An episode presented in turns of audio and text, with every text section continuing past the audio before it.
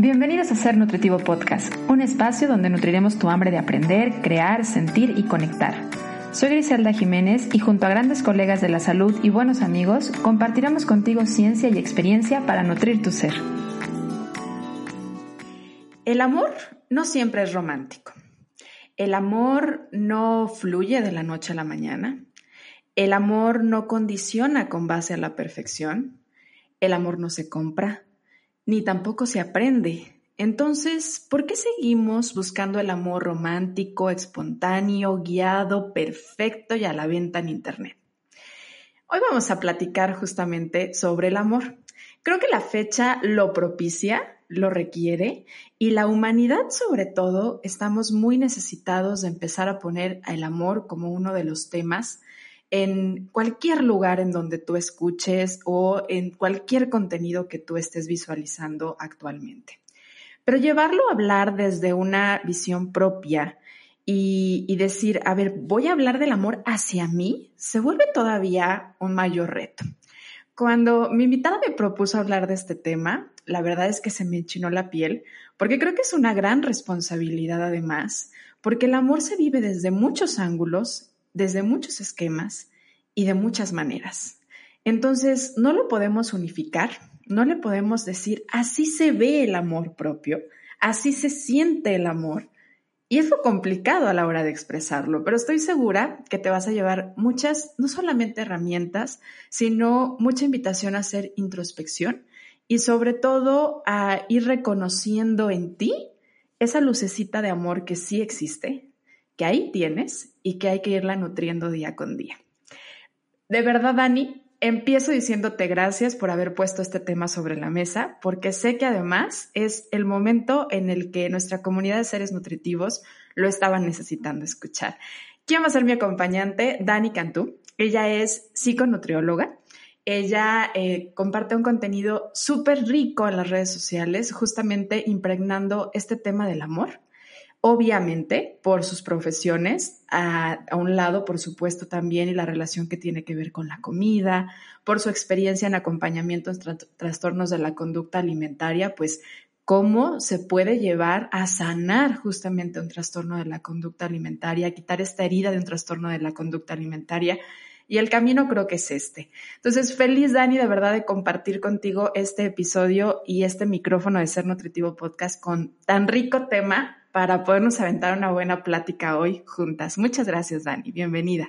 Gris, no sabes el gusto que me da estar aquí conectada contigo. Eh, muchísimas gracias a ti por tu invitación. Es un honor para mí eh, compartir justo como dices tú este tema, ¿no? Tenemos una responsabilidad muy grande el día de hoy, que es más que nada informarlo, qué es el amor propio, eh, pero qué es realmente, porque no es lo que vemos en redes sociales, ¿no? Muchas veces en redes sociales vemos esto de ámate todos los días, este, y ama tus estrías, y ama tus, y a ver, a lo mejor va a haber días que no te vas a amar, y está bien, siempre y cuando esa falta o esa carencia de amor no se vaya al otro extremo que es el odio, ¿no?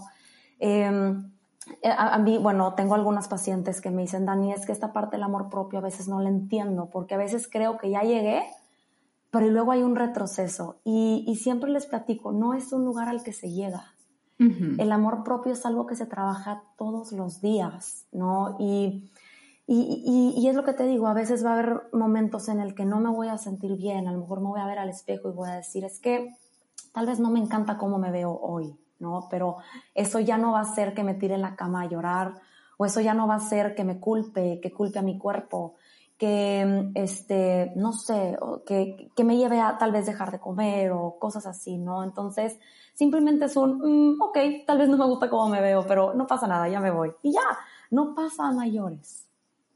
Y es bonito cuando le bajamos un poquito como ese nivel de expectativa, ¿no? Porque creo que como seres humanos, y más en el rol y la forma en la que estamos viviendo como sociedad, siempre está la expectativa.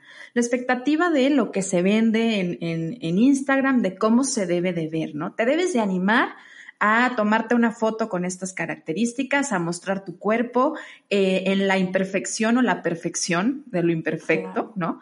Y hay veces que a lo mejor no vas a sentirte en esa posibilidad de hacerlo y demostrarte, porque algo muy bonito del amor en cualquiera de sus vertientes, llámese propio o al amor hacia cualquier otra persona, es que el amor conlleva a vulnerabilidad.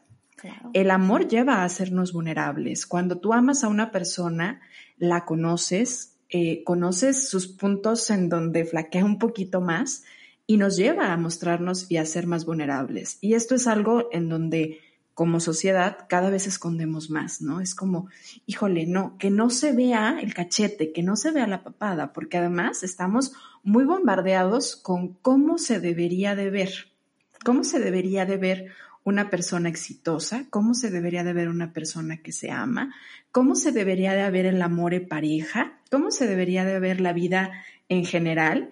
Y entonces la expectativa es complicada, ¿cómo lidiar con ella? Va a estar de verdad que, que me emociona mucho, pero antes de que entremos de lleno, Dani, me gustaría que no nos vayamos de fondo al tema sin conocerte un poco porque yo te conozco ahora sí por lo que las redes sociales también nos regalan muchísimo, que es esta impresión sobre las personas, ¿no? Esta primera impresión de, mira lo que esta persona está diciendo, mira lo que esta persona está imprimiendo en una imagen. Y hay una frase en la Biblia que a mí me gusta mucho que dice que lo que la boca habla está lleno el corazón. Entonces yo creo que me estoy poniendo de frente a una persona que tiene un corazón muy lleno de muchas cosas muy valiosas, pero me gustaría que nuestra comunidad de seres nutritivos te conozcan un poco. Dani, ¿quién es Dani Cantú? ¿Qué la llevó a esta, a esta parte en este momento de la vida? Decir, yo quiero hablar de amor propio, quiero hablar de autoestima, aun cuando soy nutrióloga y cuando soy psicóloga. ¿Por qué crees que esta herramienta es algo sumamente necesario en estas dos áreas de la nutrición y la psicología? Claro que sí, Gris, encantadísima. Mira, la verdad es que podría decir tal cual que la vida me ha llevado aquí. Te platico un poco, ¿no? Eh, bueno, yo de chica, ya sabes, eh, pues era ya la gordita de mi familia, este, empecé como, bueno, yo empecé las dietas desde que tenía alrededor de ocho años. Eh, tuve un problema cuando, bueno, no problema, pero tenía algo que ahorita que se le llama acné infantil, ¿no? Desde que tenía seis años. Entonces, pues bueno, yo desde chiquita estuve como muy, como, para mí era muy sencillo ver esta parte de soy diferente a las demás, ¿no? Desde el punto en el que a lo mejor mi cuerpo es un poco más grande, oye, este, a lo mejor pues bueno, tengo acné, cosa que pues mis amiguitas no lo tienen, o sea, te estoy hablando que tenía 6, 7, 8 años, este, y, entonces yo empecé a crecer con todas estas ideas, Gris, ¿no? Y yo, bueno, me llevaban con nutriólogas desde chiquita y siempre se manejaba esta parte de, mira, eh, Dani, vamos a ponerte a dieta porque pues flaquita te vas a ver más bonita, ¿no? Y aquí, ojo, no es culpar a nadie jamás, o sea, mis familiares y, quien me haya metido ahí, siempre fue desde un lugar del amor, ¿no? Siempre fue desde un lugar de querer lo mejor para mí y, y claro, este, había otras maneras, ¿no? Pero, pero en ese momento son las, las maneras que había, las herramientas que existían, ¿no? Entonces, en esta parte de, Em, de, de, de, bueno, flaquita te ves más bonita y entonces este, el día que enflaques te voy a regalar tal cosa y vamos a hacer esto y, y pues bueno, algunas muy, muy malas experiencias que tuve con, con nutriólogas, pues me llevaron a estudiar la carrera, ¿no? Yo estuve muy, muy de cerca con un trastorno alimenticio gris. Este, la verdad, yo iba a pedir ayuda y y pues a mí casi casi que lo que me respondían era, Dani, a ti lo que te falta es bajar de peso, ¿no? Cuando mm. pues yo estaba pasando por un trastorno alimenticio. Entonces, pues yo viví muy de cerca toda esta parte de la autoestima, de quiero ser como tal persona, quiero verme como tal persona, ¿no? Y, y, a veces actriz, a veces cantante, pero también a veces alguna persona que tienes muy de cerca. Entonces, em, ahí empecé a conocer toda esta parte de la autoestima gris. Y cuando entro a estudiar la carrera, veo que toda la carrera está muy llena de estigmas, muy llena de estereotipos, ¿no? Este, la persona que es de cuerpo grande generalmente está enferma y la, la persona que es de cuerpo delgado es la que está sana y la que se ve bien, ¿no? Entonces, todos vamos a intentar que acomode lugar toda la población sea delgada, ¿no? A lo mejor está exagerando un poco, pero pues más o menos por ahí va. Entonces, eh, Gris, yo em, cuando empiezo a ver todo esto, a mí se me hace una locura. Yo decía, es que no, no, no es normal. Y claro, yo veía a mis amigas que eran delgadas y yo no podía dejar de pensar, es que, ¿qué sería de mí si fuera más delgada? Y claro, o sea, aquí te estoy hablando que para este momento yo ya había hecho alrededor de 10 dietas diferentes, ¿no? Una tras otra y esta no funciona, entonces me voy a la otra y demás. Em, entonces, el día que yo me graduó de la carrera, Gris, un poco analizando todo lo que me había traído este historial de haber hecho dieta tras dieta, de, de, haber siempre deseado vivir en el cuerpo de alguien más, ¿no? Como a veces ni siquiera reconocerte, porque me veía al espejo y, y era un tema de, es que no me quiero ver, no me quiero ver, porque no me gustan mis piernas, porque no me gustan mis brazos, porque no me gusta tal, tal, tal, tal, tal. Y Gris, claro, em, me acuerdo mucho la gente que me rodeaba me decía, Dani, es que estás bonita y es que lo que sea, Gris, no te la crees. Cuando no hay amor propio y no hay autoestima, el bullying es interno. no, e, es como, como cuando hay un bullying externo, ya sabes, que, que, todo el tiempo te están recordando tal vez lo que tienes mal, este, todo eso. Bueno, cuando el bullying es interno, es muchísimo peor porque todo el tiempo te estás recordando esas carencias pequeñas. ¿No? O, esas cosas que tal vez simplemente son superficiales. Porque yo estoy segura que en ese momento, Gris, había muchas cosas positivas, muchos talentos, muchas cosas que podía subrayar y, este, y exponenciar, pero no. En ese momento lo que más me importaba era eso, ¿no? Y te estoy hablando a lo mejor de la adolescencia. Pero bueno, ya que me, me graduó de la carrera y empiezo a ver todo esto, yo digo, es que algo tengo que hacer diferente. Algo tengo que hacer para para que todo este discurso alrededor de los tipos de cuerpo, de la diversidad corporal, porque Gris, la gente no está acostumbrada a ver diferentes tipos de cuerpo. La gente está acostumbrada a uno estigmatizar y dos a luchar y a vivir su vida enfocada en cambiar su cuerpo. Siempre. Si tengo a lo mejor un cuerpo curvy, a lo mejor lo quiero hacer plano. Y si lo tengo plano, pues ahora quiero curvas. Y si siempre tenemos algo diferente que cambiar, ¿no?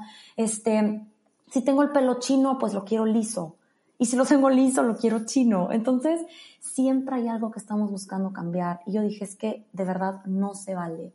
Entonces, una vez, Gris, que, que pues termino la carrera de nutrición, dije, ok, el cuerpo ya lo entiendo. Pero ahora, ¿qué onda con la cabeza? ¿Sabes? ¿Qué onda con la mente? A eso no lo entiendo. Creo que, creo que eso me falta un poquito, este, ver por dónde va y, y pues ahí es donde entro, ¿no? Estudiar una maestría en psicología. Y, la verdad es que me abrió, me abrió muchísimo los ojos, muchísimo, Gris. Ahí empecé a ver cómo el autoestima, la autoestima no está en el físico.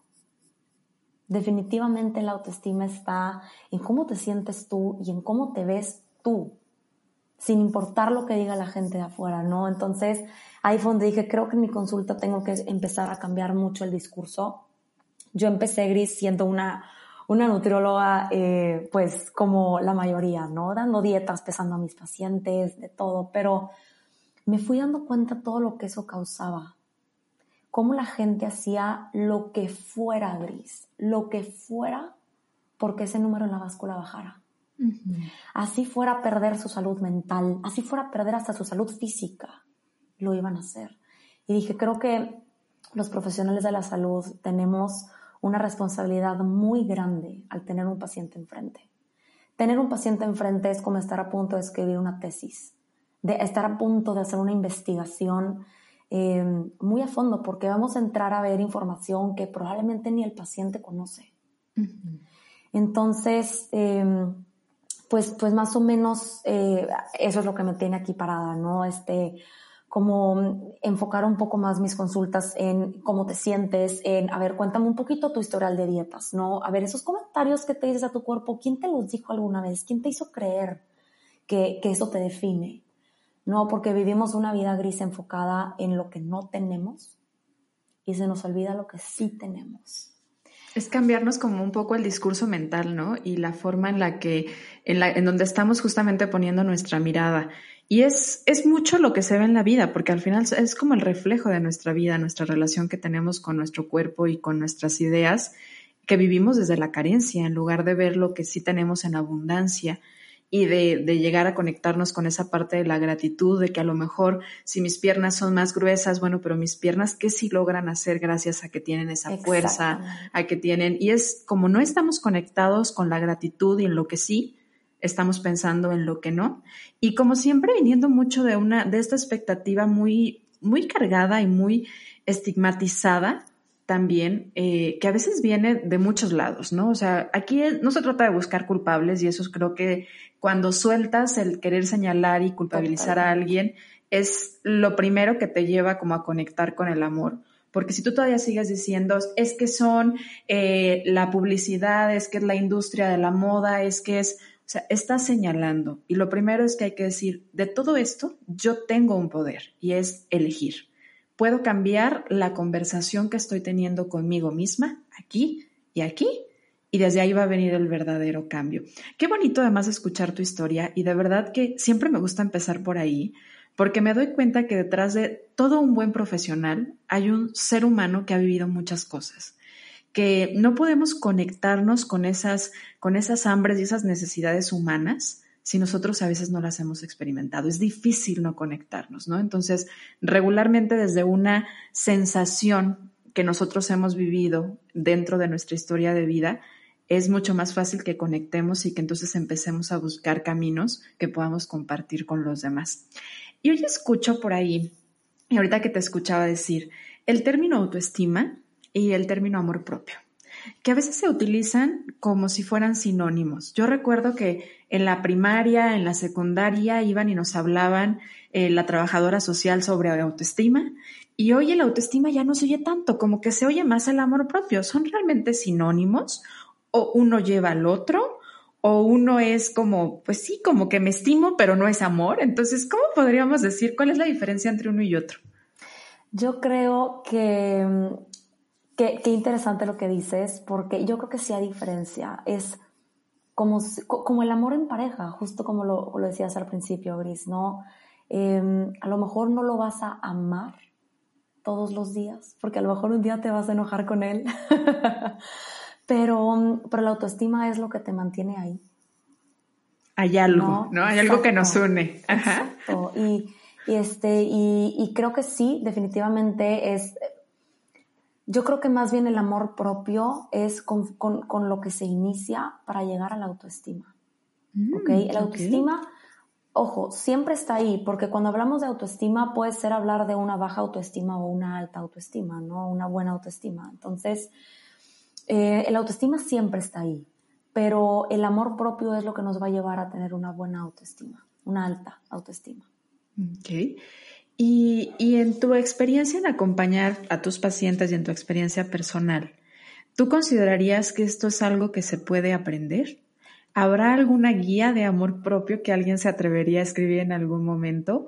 O, o, es algo con lo que tienes que irte conectando y que a lo mejor nacemos y no nos damos cuenta? ¿Cómo podrías, qué, consideras tú que sea como, como esta parte, cómo llegamos al amor propio? Me gustó hace rato escuchar que decías, no es un lugar, no es un destino, no es ya llegué y aquí me estaciono, porque además es más bien como tu compañero, ¿no? Yo lo vería más que como el motorcito que va contigo, más que el que te lleva al lugar, pero a ver cómo lo visualizas tú. Creo, Gris, que definitivamente es algo con lo que nacemos. Yo no conozco a ningún bebé que odie su cuerpo, ¿no? O que se odie a sí mismo. Pero mm, ciertas eh, circunstancias de la vida te van llevando a cambiar toda esta mentalidad, ¿no? A, pues, a voltear a ver tu cuerpo de manera diferente, a voltearte a ver a ti de manera diferente. Algo muy importante que, que, que trabajo mucho con mis pacientes es la parte de las etiquetas, ¿no? Eh, si a ti te han etiquetado como, eh, no sé, la, la healthy. Oye, pues es que mucha gente puede llegar a pensar que eso es una etiqueta buena. No, sí, qué padre, sí, pero ¿de qué manera te limita? Que a lo mejor cuando se te antoje un pastel y te lo quieras comer, ya no vas a poder. Porque estás etiquetada como la healthy. ¿Te pareces? O digo, te, te, este, te, fijas, Gris. Entonces, em, por ejemplo, la inteligente. ¿De qué manera me va a etiquetar que me digan la inteligente? Eh, pues bueno, si algún día yo quiero ir a una fiesta, pero mañana tengo examen, pero me muero por ir a esa fiesta porque va a ir, este, no sé, cualquier persona, ¿no? Pues a lo mejor y me voy a tener que quedar encerrada en mi casa porque si me llego a sacar una calificación menor a 100, no me voy a sentir yo. Es que las etiquetas nos van metiendo como en el cajón, ¿no? O sea, es como, a ver, tú vas aquí, tú vas acá esto es lo que hace una persona, así se debe de ver una persona, estas son las cosas que tiene que decir una persona que entra en este cajón y estas son las que entran en el otro, ¿no? Y es bien duro porque no nos damos cuenta en el momento en el que llega la etiqueta. Y muchas de ellas las tomamos con connotación muy favorable, muy como, oye, pues es que está bien padre que te digan que eres la inteligente, pero que tú quieres decir una burrada, ¿no? O tú quieres decir, no sé. Quiero contar un chiste. O, claro. o definitivamente me equivoco, porque además la equivocación no te lleva a no ser inteligente, al contrario, te puede llevar mucho al aprendizaje pero es como la idea que se nos vende, ¿no? Y creo que además los profesionales en el área de la salud estamos muy etiquetados. Esto es algo fuertísimo que vivimos desde un estigma como, como profesionales, ¿no? Es cómo se debe de ver el nutriólogo, cómo debe de ser el médico, cómo debe de ser el que se dedica a la parte de cultura física y deporte. Y si no, no es exitoso y si no, no es bueno, ¿no? Porque también aquí entran como muy las ideas culturales. Y ahorita que decías, nacen con. Entonces, es la sociedad, son los padres los que nos van poniendo esta etiqueta, es, son las industrias que nos acompañan a lo largo de nuestra vida, de dónde las agarramos y en qué momento podemos y de qué manera podemos decir, oye, no, creo que esta no va conmigo, esta tampoco. Claro, creo que es una combinación de, de muchos factores, Gris. Entre ellos, imagínate, te voy a poner un ejemplo bien sencillo, ¿no? Las princesas de Disney. Todas tienen exactamente el mismo cuerpo. Un le mocharon la cabecita y órale. Entonces, le cambiamos el vestido. Claro, entonces imagínate para una niña de 8 años que quiere vestirse en su piñata de cenicienta y se da cuenta que no se ve igual a la que sale en la tele. Desde ahí, Gris, porque a lo mejor y pueden decir, ay, pero esa es una exageración, es que de verdad no lo es. Yo tengo historias de pacientes que me dicen, Dani, es que desde que estaba chiquita y, yo veía, no sé, a lo mejor las revistas, ¿no? O veía que en la tele pues salía, salía pura gente delgada, ¿no? Desde la que da las noticias, tal vez. Entonces eso se empieza a meter en nuestro inconsciente, Gris. Y cuando empezamos eh, a crecer, por ejemplo, la adolescencia, que la mujer es una etapa de la vida donde el cuerpo cambia drásticamente, ¿no? Y de la noche a la mañana. Entonces, cuando llega la adolescencia, volteas a ver a tu cuerpo y dices, es que mi cuerpo no es el mismo. Y, y, a lo mejor desde ahí, ¿no? Alguna tía, tu abuelita, tu mamá, no sé, alguien llega y te dice, mijita, estás engordando. Vamos a llevarte a tu, a tu primera dieta. O, este, deja de comer. Desde ahí empiezas a crear como esta relación eh, como negativa con la comida de, entonces, este cambio en mi cuerpo lo causó la comida. ¿No? Y estos son a lo mejor ejemplos muy pequeñitos, pero son cosas que se van quedando en el inconsciente. Este, y definitivamente la industria de la belleza y la moda, los maniquíes, desde ahí tú entras a una tienda este, y, y, no ves otra cosa más que maniquíes delgados. Y si hay de cuerpos grandes, están en la, sola, en la zona plus size. Ya sabes, en la, en la, en la zona de... Exactamente. Y es como, a mí me encantaría llegar a una tienda y que estuvieran los maniquís regados por toda la tienda de diferentes cuerpos, de diferentes tamaños. Y que la misma blusa que trae el maniquí de cuerpo delgado la pueda tener una, una, este, un maniquí de cuerpo promedio y uno de cuerpo grande para ver cómo se me va a ver a mí. ¿Me explico? Y tú elegir si lo vistes o no lo vistes, si te sientes cómoda o no. Y ahorita que hablabas de la diversidad, pues se me viene a mí a la mente a pensar, no solamente se trata de la diversidad en el tamaño del cuerpo, ¿no? Aquí entran muchas cosas como el racismo, como el clasismo, ¿no? El, el, a ver, a lo mejor no soy lo suficientemente blanca como para parecerme a Blancanieves, o a lo mejor no tengo el ojo azul como para poder decir que soy la Cenicienta. Y favorablemente creo que Disney está empezando a abrazar un poco más la diversidad, ¿no? Hoy ya vemos cabellos ondulados, pelirrojos, pieles morenas, o sea, ya vemos un poco más diverso y esperamos que esto vaya ayudando mucho a los niños y a las niñas que están creciendo, porque pues está maravillosa, porque yo la vería como una maravillosa industria que ha creado mucha magia también alrededor de la niñez eh, vaya ayudando a que ellos vayan aceptando esta diversidad también en la piel, esta diversidad en el cabello y en la forma en la que se ve totalmente, no nada más en cuestión de tamaño, sino en la que se pueden ver los cuerpos y que puede ser una princesa de un tono de piel diferente, con un cabello diferente. Y además también esta parte del de, las clases sociales, porque creo que esto también pega muy fuerte, ¿no? En el, eh, en el de lo que tengo acceso a, a vestir, a comer, a aportar, a dónde ir.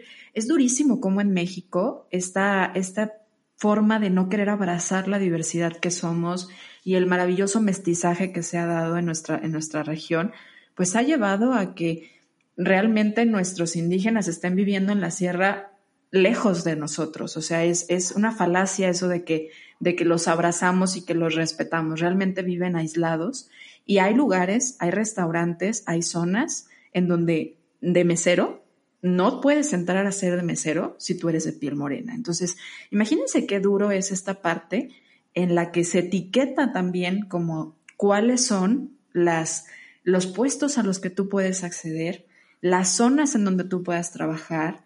Es mucho lo que tenemos que ir cambiando en esta mentalidad de ir abriéndonos a la diversidad para que se vuelva algo saludable y ir rompiendo estos esquemas. No solamente es si me hago pequeño o mi cuerpo es grande o si tengo algo mal, ¿no? Porque creo que es ahí donde muchas personas dicen, entonces yo estoy mal, ahí tengo algo mal, ¿no? No entro en, no en bono. Claro, y, y eso, eso que dices es algo bien importante, Gris, porque hasta la gente que ha sido discriminada por cualquier tema se la ha llegado a creer. Justo como dices, oye, entonces Em, no, y, lo he escuchado en consulta, ¿eh? No, sí, Dani, es que, este, pues yo si me subo al avión, pues sí, es que a lo mejor tendría que pagar doble asiento. Y es como, no, ¿por qué no mejor invitamos a las aerolíneas a hacer sus asientos más grandes? ¿No? Y a lo mejor es un sueño, ya sabes que esperemos algún día suceda, pero es que hay gente de verdad, Gris, de cuerpos grandes y, yo te, me atrevería a decir que muchísima gente de cuerpo grande que ha luchado su vida por tener un cuerpo más delgado. Y no hace otra cosa más que luchar por tenerlo. Y, y, en el no poder no significa que algo esté haciendo mal, es que es su naturaleza. Así como hay cuerpos delgados que comen lo que sea y no suben de peso, así hay cuerpos grandes que pueden comer muy saludable y hacer el ejercicio que quieras y no van a bajar porque es su naturaleza, ¿no? Entonces, pero ellos mismos se han creído que no merecen muchas veces, ¿no? Y vamos a lo mismo, los colores de piel, las clases sociales. A veces ellos mismos creen que no merecen. Y desde ahí, desde esa falta de, de, creerse merecedores de, entonces empieza como a, a, minimizar su amor, ¿no? O sea, es como de, pues no, yo no, no me veo como me debería de ver, no soy como debería de ser, entonces no valgo lo que debería de valer y no me merezco tener esto o vivir esta vida o comer este alimento. Yo he escuchado mucho esta historia en consulta de diferentes maneras, pero en la que es, es que una persona como yo debería de comer ensalada frente a las demás personas, no tacos, no escoger buffet, no servirse dos veces, no servirse postre, porque eso es lo que yo me merezco por tener este tamaño de cuerpo, ¿sí? Y está bien arraigado y es, o me quito esto, voy a vivir toda mi vida en este, en este esquema de mentalidad de no me merezco comer este alimento que a mí me gusta. Y ahí nos va como, como mermando poco a poco el amor, porque entonces no está viniendo la aceptación. Algo lindo del amor es que acepta, ¿sí? No es resignación, porque luego aquí entra la, gente que pelea. Entonces es que qué mediocres porque se resignan. O sea, es, es que no es lo mismo. Y la aceptación lleva mucho a, esta parte de, de, encontrar que sí hay en lugar de lo que no hay. Creo que lleva mucho al crecimiento, porque es dejar de pelear. O sea, justamente resignar es dejar de pelear. ¿Y cuántas veces las personas peleamos batallas que no nos tocan? O sea, creo que esa es la historia de la vida y la humanidad. En, las películas de guerra, pues cuántas, cuántas guerras se han dado por pleitos que las personas van y se matan y no son su pleito. Así muchas veces estamos nosotros viviendo un pleito contra nosotros mismos, contra el estereotipo, buscando ser el estereotipo, tener vernos de tal forma, y a veces no es nuestra guerra. A lo mejor alguien te dijo que no podías subir de peso después de embarazarte o que tenías que volver a tener el cuerpo de tal tamaño después de embarazarte, porque si no, el marido te iba a dejar, ¿no? Y tal vez sea la historia de vida de alguien que justamente esa persona que te lo dijo, amaba, amó y no quiere que te pase, pero estás peleando una guerra que no te toca. no es tuya, claro. Y, además, creo que qué desgastante, ¿no? No, y ahí es, por ejemplo, en ese ejemplo gris, yo lo que le diría es, ok, ¿y quién será el problema? ¿Él o tú? que se vaya él o cambias tú. Pues que se vaya él, ¿no? O sea, es así como, a ver, claro, el cuerpo, todos, ¿eh? El de la mujer y el del hombre. Cambia. Eh, cambia, cambia con los años, pero muchas veces, Gris, el de la mujer es mucho más evidente. O por lo menos es, eh, tiene mucho más estigma. ¿No? En, esta, en, estas películas donde vemos que la mujer exitosa, sentada en su, en su, en su, ya sabes, en su despacho con el sillón así padrísimo, siempre es delgada, siempre, ya sabes, vestida de traje con el pelo em, liso, eh, toda perfecta de, de, la piel. Entonces, como, a ver, no, es que así uno se ve necesariamente una mujer exitosa. Hay muchas imágenes que pueden venir de una mujer exitosa porque el éxito lo marca cada quien. Y a lo mejor en aquellas que, que, lo que estén buscando sea el éxito, ese sea su estereotipo, ¿no?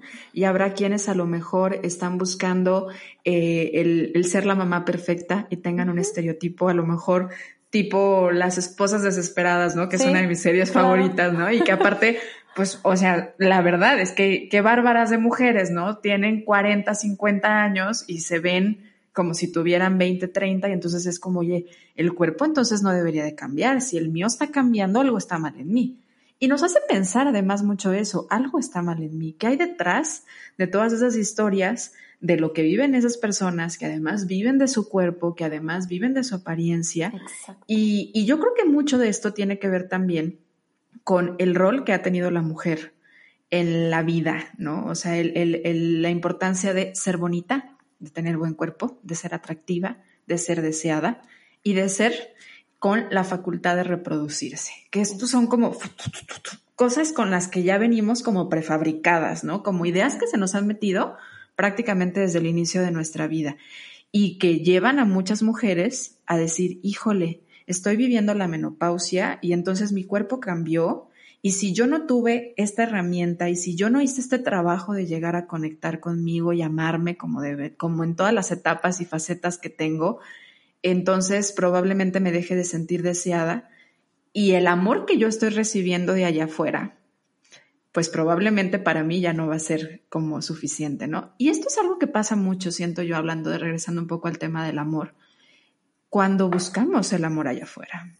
cuando no conectamos con el amor propio lo que estamos buscando en el resto de las personas, a lo mejor ni siquiera es amor, es aceptación, es que se refuerce nuestra idea o nuestro pensamiento. Y a lo mejor es buscar en el amor gris allá afuera como que supla esas carencias, ¿no? O sea, viene desde un lugar de, de miedo, de no tengo, entonces que alguien más me lo dé. Y es como, no, no, qué bonito tú estar completa y poder compartir el estar completa con alguien más. Eh, yo me gusta mucho utilizar una palabra que es incondicional, un amor incondicional. No pongo condiciones. Es yo me amo por más que la menopausia me haya, em, ya sabes, disminuido los, los, estrógenos y entonces se me, acumuló, se me acumuló una pancita que a lo mejor nunca había tenido, pero bueno, es parte de la vida, no es parte de esta etapa y me amo. Me amo aunque después del embarazo eh, mi cuerpo nunca volvió a ser el mismo. Me amo porque después de la muerte de un ser querido, eh, mi cuerpo cambió muchísimo por razones emocionales. Me amo porque en la adolescencia, eh, pues mi cuerpo cambió y me hicieron creer que, era un cambio que no debió haber sido. Pero así fue, ¿sabes? Y me amo porque a lo mejor me han querido convencer que mi cuerpo no es válido. Porque es más grande, porque no entra en el estigma, perdón, en, como, sí, como, en este estigma de belleza, ¿no? Y es como, no, aún me amo, porque, porque mi cuerpo soy yo. Mi cuerpo es un lugar en el que yo vivo y, y vino aquí a este mundo a hacer equipo conmigo. No vino a hacerme la vida de cuadritos. ¿Cuánta gente se la ha pasado peleándose y, culpando a su cuerpo, este, y muchas veces hasta dañándolo, ¿no? Eh, tomando pastillas que no sabemos ni qué, ni qué traen, este, haciendo dietas que no hacen más que hacer creer al cuerpo que está en hambruna, que hay una guerra allá afuera. Eh, no sé, tomar productos que, que, al final hacen daño, cirugías, eh, bueno, muchísimas cosas que hemos llegado a hacer, ¿no? Y, y, y, siempre volteando a ver al cuerpo como con un odio, desde el lugar de castigo, ¿no? desde el punto que desgraciadamente se ha normalizado mucho, pero desde el punto de, como ayer comí demasiado, hoy voy a comer menos. esta, manera de compensar. Y, y, de verdad que ahí lo que yo les digo es, es que tu cuerpo necesita comer todos los días, ¿no? Tu cuerpo no vino aquí a hacerte la vida de cuadritos ni, ni hacerte sufrir. Vino a ayudarte no solo a sobrevivir, a vivir. Y Oye, detrás del odio, aparte, yo siento que siempre, si lo, lo, lo, empiezas como a, a, rascar un poquito más, te das cuenta que hay un miedo. Claro. O sea, siempre hay un miedo. Entonces, para no caer en el, oye, no, no debo odiar, pues tal vez es, oye, estoy sintiendo esto, estoy viviendo esto, ¿cuál es el miedo o a qué le tengo miedo? Porque el ser humano tenemos nuestras necesidades básicas bien identificadas, súper identificadas. Y a lo mejor le tengo miedo a que las personas vean o crean que no soy capaz. O tengo miedo a que mis papás me juzguen. O tengo miedo a perder mi empleo, ¿no? Pensando a lo mejor en alguien que, que vive a lo mejor literal de su apariencia y que si no está esta apertura y hay tanto estigma sobre la diversidad de los cuerpos, pues tal vez tengan miedo a perder su cuerpo. Pero si conectas entonces con, a ver, ¿qué hay detrás de este odio? ¿Qué hay detrás de esto? Hay miedo, siempre hay un miedo. Y ahí pues te sientes, te empiezas a sentir libre cuando dices, ¿cómo se compensa el miedo? Digamos que el lado antagónico, poderoso, mágico y fuerte es justamente el amor. Le empiezo a cambiar un poquito la mentalidad y digo, tengo miedo por esto, lo voy a dar un peso de más a la parte del amor para que vaya bajándole unas rayitas ahí a ese miedo que experimento, ¿no? Totalmente gris. Y, y, justo eso me encanta porque algo que trabajo mucho con mis pacientes es como exponenciar esas partes que, que sí te gustan, ¿no? Y, eso siempre es una actividad que le pongo a ellos. Es como, ok, vamos a hacer una lista de todo lo que sí te gusta porque la lista de lo que no les gusta es fácil, ¿no? Sí, rapidísima, ¿eh? en un segundo. Es más, ya la traen pensada, ya sabes. Pero esa lista de qué te gusta es cuando empiezan ahí dicen, Dani, no sé. Y es como, no, no, pasa nada, llévatela de tarea, ¿no? Y cuando llegan a la siguiente consulta, em, de verdad que me dicen, Dani, nunca pensé que fuera a batallar tanto en pensar qué, me, qué realmente me gusta de mí. Y es bien fuerte, Gris, porque dices, de, verdad te odias tanto, o a lo mejor no, no llegar al extremo del odio, ¿no? O sea, de verdad no te das cuenta todo lo, hermoso que hay alrededor, y no solo físico, ¿eh? Hablamos también en tema de personalidad, características, de lo que seas, ¿no? Oye, desde el ser muy buena amiga, desde el ser muy empática, muchas veces perdemos eso de vista porque estamos enfocadas en lo que no tenemos, en lo que nos falta, en lo que nos han dicho que está mal. Ahorita justo que decías eso, Gris, este, pensaba en que la gente de cuerpos grandes, claro que tiene este estigma, porque ¿cómo se ven los cuerpos grandes en las películas? Siempre es el, el, hombre que está, ya sabes, acostado en un sillón comiendo palomitas, sin trabajo, con la barba larga, o sea, siempre vemos, o sea, como, como este estigma. Como el flojo, ¿no? O el flojo, o el malo, o, o sea, sí, pero se le va dando como un, pues una connotación negativa. Claro, y regresamos a lo de las princesas de Disney, ¿no?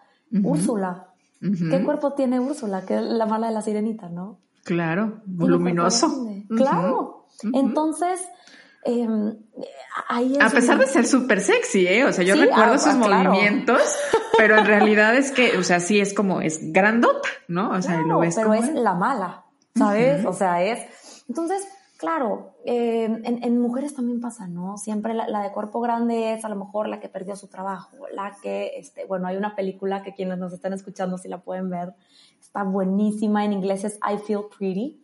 No me acuerdo, no me acuerdo cómo se llama. Yo no la he visto, también yo me voy a llevar la tarea. No, está padrísima. Creo que sale, este, creo que es Amy Schumer la que sale. No, bueno, está padrísima y habla mucho justo de, del amor propio. Yo siempre se la encargo a mis pacientes de Tajea en, una de las primeras sesiones, porque, porque justo es esto, ¿no? Es, es una chava que, que al principio empieza la película como... No se les voy a spoilear, no se preocupen, pero es más o menos así, nada más por encimita. Es una chava que empieza, este, pues con muy baja autoestima, ¿no? Con muy bajo amor propio, este, no, e, ella cree que no merece, cierto trabajo, ¿no? Ella cree que no merece nada. Y llega un día en el que ella se levanta y cree que cambió por completo, ¿eh? Ella, ella cree que es otra persona completamente y consigue ese, ese trabajo de sus sueños y consigue, pero ahí te das cuenta que en ella nunca nada cambió, solo su mentalidad. Está preciosa, preciosa, de verdad que, de verdad que la recomiendo muchísimo, este, pero es eso, Bris. Es, es, es dejar de buscar en lo que veo al espejo eh, la autoestima o el amor propio. Muchas veces me dicen, Dani, es que yo te prometo, me voy a amar el día que baje estos 10 kilos. Y siempre les digo, es que de verdad no lo busques ahí. Porque comprobado está, y lo he comprobado en, en, en, bueno, tanto en mí como en pacientes, ¿no? Que el amor propio no está en los kilos menos. El amor propio está en cómo te sientes tú. Claro. Y bueno, se me vinieron un montón de cosas ahorita que quisiera, que quisiera como platicar después de escucharte y de escuchar esta, esta película que ya anoté aquí en mi lista de las que voy a ver próximamente. Aparte voy a aprovechar las vacaciones de, de estos días de diciembre para poderme sentar a verla. Pero creo que algo, algo muy, muy valioso es llevarnos como este tipo de recursos del que hablabas, ¿no? Es como, a ver, haz una lista. Creo que muchas personas estamos buscando como el ABC de cómo llego, cómo le hago, cómo conecto. Y a veces es tan simple como haz una lista, analízate y ve qué te gusta y deja de centrarte en lo que no. Y otras veces a lo mejor te va a costar trabajo. Tú decías al inicio del episodio, me encantó que comenzaras por ahí, que decías, no siempre te vas a ver y no siempre vas a decir otra vez, oye, qué bonitos ojos tienes, oye, qué bonito hablas, oye, qué bonito se ven esos pectorales, oye, ve nomás, o sea, no, o sea, no siempre te vas a poder enfocar en eso, porque además es muy probable que hayas venido programado durante mucho tiempo haciéndolo de una manera inconsciente y habrá días en donde a lo mejor solamente te vayas a ver y no puedas ni siquiera decirte qué bonito, nomás te vas a ver, ¿sí? Y es de tener también ese impulso por decir, mira nada más esta carne, mira nada más estas piernas, mira nada más cómo quedó esta piel. Y en el parar como este rechazo, en el parar este ataque, empieza como el cuerpo a, a, regenerar un poco esas heridas que nos vamos haciendo todos los días al, al estarnos lastimando y, y, y, diciendo lo que no está bien o lo que no se debería de ver porque así nos lo dicen, ¿no? Claro, y, y mucho es, Gris, revisitar creencias, ¿no? Por, ¿Por qué creo que mi cuerpo se tiene que ver de tal manera? ¿Por qué creo que mis piernas Em, cada vez que las veo al espejo no me gustan porque creo que no son bonitas. Y cuando nos regresamos al por qué, Gris, nos terminamos dando cuenta que muchas veces es algo aprendido, algo que a lo mejor alguna vez me dijeron, algo que vi en una película, algo que simplemente lo he ido viendo en, este, en los medios, algo que, no sé. Entonces, ahí es donde, donde al revisitar decimos, a ver, no, entonces vamos a cambiarlo. A ver si mis piernas funcionan para lo que quiero que funcionen, ¿no? Que es eh, pararme de la cama, caminar, correr, brincar, bailar, manejar, ¿no? Bueno, la lista es eterna. Y mis piernas lo hacen bien em, o lo hacen a su manera. ¿Por qué voy a odiarlas? Claro. Porque no se ven como yo quiero y pensar también, digo, pensando ahorita en personas que también, eh, pues a lo mejor no tienen ya la movilidad, ¿no? Porque también a veces olvidamos que hay personas que pierden ciertas partes de su cuerpo, que no tienen la movilidad de ese cuerpo o de esa parte de su cuerpo, pensar en lo que le ha permitido hacer y las otras eh, como cualidades que ha podido desempeñar a partir de dejar de tener esa movilidad, ¿no? Tal vez pensando en alguien que ha perdido la movilidad de sus piernas, pues probablemente ha tenido mucha más fuerza en sus brazos, ha podido empezar a ser más creativo, porque siempre se puede llegar a desarrollar mucho más o se potencializan otras áreas de nuestro cuerpo si nosotros vamos perdiendo esto, porque también hay que, en esta parte de hablar de la diversidad, pues no hay que olvidarnos de que existen múltiples realidades en el mundo y una de ellas puede ser que habrá quienes no puedan mover sus piernas y conectar con la gratitud no deja de ser algo que le va a ayudar mucho a esa persona a mantenerse como, como sólida, como, como con ganas de seguir viviendo y de seguir haciendo que siempre se puede, ¿no? Totalmente, Gris. Y justo esta parte de la gratitud me encanta porque em, también es algo que yo me llevo siempre. yo, lo hago todos los días, todos los días antes de dormir escribo por lo menos tres cosas que agradezca del día. y te das cuenta, Gris, que por más que haya sido un día malo, porque todos tenemos días buenos y días malos, absolutamente todos, eh, por más que haya sido un día malo, siempre encuentras por lo menos tres cosas del día que hayan sido buenas. Desde un, eh, mi cafecito de la mañana estaba bien calientito, ¿no? O desde un, este, desayuné mi desayuno favorito. O no sé, cualquier cosa, no pueden ser cosas muy sencillas y cosas a lo mejor un poco más, este, más importantes, ¿no? Este, no sé, a lo mejor y, y bueno, logré esto en mi día o eh, terminé tal proyecto o lo que sea. Y a veces hasta conectar con la gratitud de lo que no salió, de lo que no fue como la expectativa lo quería, ¿no? O de lo que tú llevabas pensado. Porque también esto de bueno o malo, pues va a depender mucho de lo que tú creías que ibas a alcanzar a hacer, ¿no? O sea, ¿qué tal si, ¿no? Está mi, lista de libros leídos en este año y atrás, ¿qué tal si no termino de leer todos en el año, ¿no? O sea, al final leí 10 en lugar de 12, pero los leí, ¿sí? Y aprendí mucho de esos. Y así podemos poner muchos ejemplos, porque a veces también es este punto de, pues, ¿qué es malo? ¿Qué es malo? Si nosotros a veces eh, pudiéramos ver lo que una mala experiencia, y lo estoy poniendo entre comillas, nos deja, nos daríamos cuenta que fue una buena experiencia, porque no hay o sea, vienen a lo mejor como vestidas, ¿no? Como envueltas en un regalo, como yo le diría que esos regalos que dan en Navidad que envuelven con papel periódico que pensaras que no son tan buenos. Así vienen a veces esos regalitos con una envoltura que dices, híjole, creo que está medio chafa o no hubiera escogido este regalo, pero en realidad es que siempre detrás de cada cada cosa, cada actividad en donde podemos a lo mejor fracasar o algo no salió o lo tacharíamos como algo malo, siempre hay mucho que aprender y de lo mucho que podemos crecer. Y yo creo que eso podría ser un gran mensaje también al final de este año, que yo creo que ha sido un año lleno de muchos, de, muchos retos. Muchos retos y donde mucho de las expectativas que muchas personas podrían haber puesto al inicio del año no se lograron y que podríamos aprender mucho si nos damos cuenta y conectamos con la gratitud de lo que no salió como nosotros queríamos que fuera. Ahí podríamos de.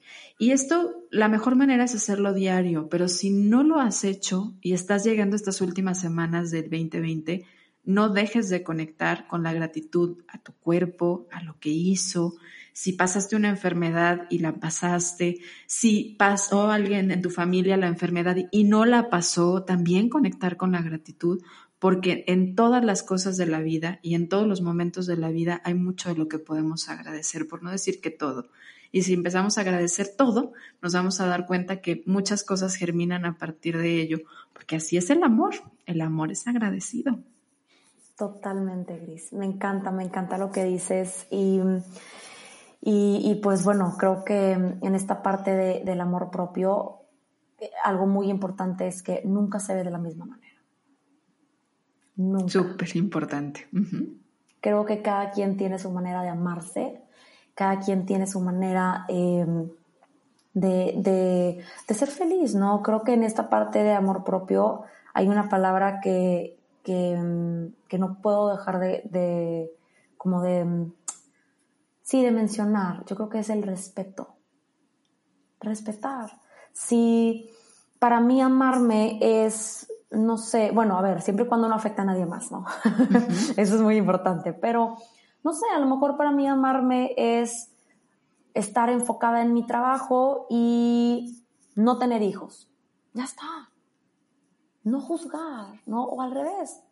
Quien se quiera dedicar a ser mamá y no, y, no quiere trabajar, adelante. Si eso es lo que te hace feliz. Y, si no te hace feliz, va, muévete.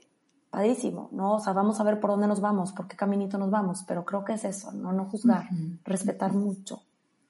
Y ahorita que decías de que cada amor propio se ve diferente, o sea, como que en mi cabeza rebotó y dije, claro, pues si es propio y todos somos diferentes, todos somos únicos, pues todo amor propio es único. Entonces, pues no va a haber un libro, un ABCD y sigue este capítulo y luego el otro y vas a llegar y conectar. O sea, habrá herramientas, creo que como todo en la vida, los seres humanos vamos aprendiendo, vamos haciendo, buscando un método y sobre todo vamos compartiendo experiencias que nos ayudan, algunos en algún momento y otro. Y algo esencial es decir que cuando una persona te hable de amor propio, no quiere decir que esa persona ya se lo sabe todo. No quiere decir que esa persona ya llegó y nunca más se va a ir de ahí. La vida eh, no es fija, la vida no es estática, ¿no? Es movimiento. Y, y, hoy Dani y yo podríamos estar hablando de este tema y tal vez mañana estemos rechazando una parte de nuestro cuerpo y tal vez pasado mañana estemos recordando nuestras palabras en nuestra cabeza y muchas veces lo que nosotros nos decimos y lo que nosotros compartimos es una forma de, de dar un amplificador a eso que necesitamos decirnos más fuerte a nosotros mismos, ¿no? Y, y si a alguien le llega y si a alguien le rebota en ese momento como sonido y como mensaje, pues qué maravilloso y creo que ahí es donde empezamos como a compartir y a crecer todos juntos. Cuando una sola persona crece, empieza a ayudar también a los demás. Totalmente, Gris. Creo que justo como lo has dicho, em, bueno, todas tenemos una historia, ¿no? Y, y, creo que esto de dedicarnos, bueno, dedicarme a aumentar, a potenciar el amor propio en mis pacientes, creo que va mucho por ahí, ¿no? Mucho de proteger que la gente no pase por lo que a lo mejor tú alguna vez has pasado. Entonces, pues bueno, eso, eso me encanta. Qué bonito, Dani. Muchísimas gracias. Estamos llegando a la recta final del episodio porque nos podíamos aventar aquí filosofando las dos y aprendiendo, pues bien padre. Pero si no, haríamos un episodio muy, muy largo y el más largo de la historia de Ser Nutritivo Podcast. Entonces, para entrar a la recta final, te cuento que hacemos tres preguntas a nuestros invitados que parten justamente de la idea central de Ser Nutritivo Podcast, que es que el ser humano no solamente necesita nutrir su cuerpo, sino que también necesita nutrir su alma y necesita nutrir su mente. Y sé que estás muy conectada con esto, digo, tu profesión y tus áreas de interés justamente eh, lo hacen ver. Y entonces queremos saber cómo Dani disfruta nutrir su mente. Ay, qué bonito. Em, la manera de nutrir mi mente creo que es poniéndome pijamita llegando a mi casa y ponerme a leer. Definitivamente, es algo que disfruto muchísimo. Oye, qué padre, porque me lo imaginé como ritual. O sea, no es nada más leo, no, o sea, es me pongo mi pijama, me pongo así como comodita y ahora sí.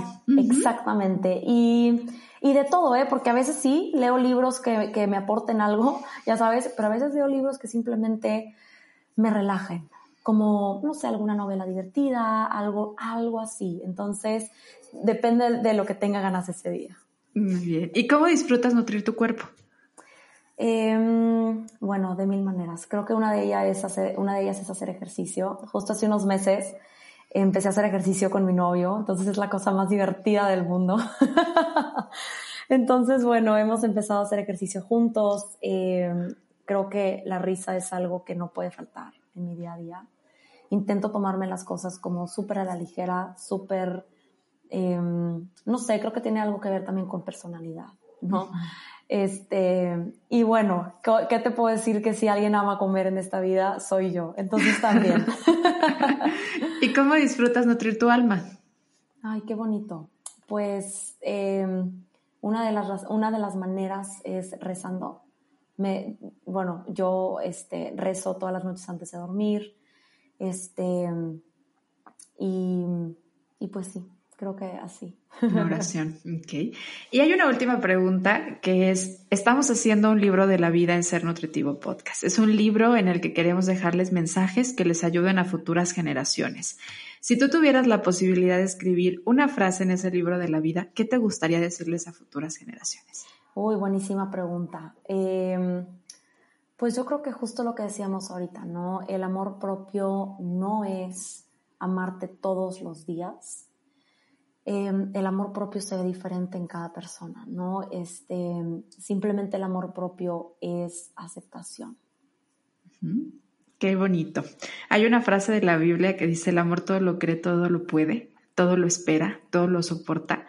Y híjole, yo siempre que hablo de amor se me vienen estas palabras, porque el hablar de soportar no es como cargar la cruz, sino es de, de cómo a veces volvemos a resurgir a pesar de lastimarnos a nosotros mismos. Y esto se ve mucho en el amor hacia afuera, ¿no? El amor de nuestros padres. A veces hacemos cosas, les decimos cosas que no diríamos a ninguna otra persona, a nuestra pareja, pero al final, cuando es amor, lo que nos lleva es muy constructivo. Eso es lo bonito del amor. El amor todo lo cree, todo lo espera y además es la fuente de toda creación que hay en el mundo. Entonces, es creo que siempre hablar de amor es hablar de algo muy nutritivo, por no decir de lo más nutritivo que existe en este mundo. Entonces, creo que hablamos justamente del nutrimento más esencial para nuestra mente y para nuestra alma, porque así como hay esenciales para el cuerpo, hay esenciales para estos dos, y pues creo que ahí están, ¿no? Uno de ellos es el amor y por supuesto llevado al área propia, pues no se diga. Dani, feliz de haber compartido contigo este episodio. De verdad, muchas gracias por poner este tema sobre la mesa, por ayudarnos a digerirlo de una manera tan bonita, por compartir tu experiencia y por compartir tus palabras y herramientas con nuestra comunidad. Muchas gracias. Gracias a Tigris por la invitación. De verdad que espero no sea la, la última vez. Seguro que tenemos muchas cosas que platicar. Seguro que seguiremos haciéndolo. De verdad, muchas gracias. Y a ti que nos escuchaste, muchísimas gracias por ser parte de Ser Nutritivo Podcast. Recuerda que cada encuentras un episodio nuevo y que nos puedes seguir para que no pierdas ninguno de los episodios con nuestros invitados. Muchas gracias, felices fiestas, disfrútalo.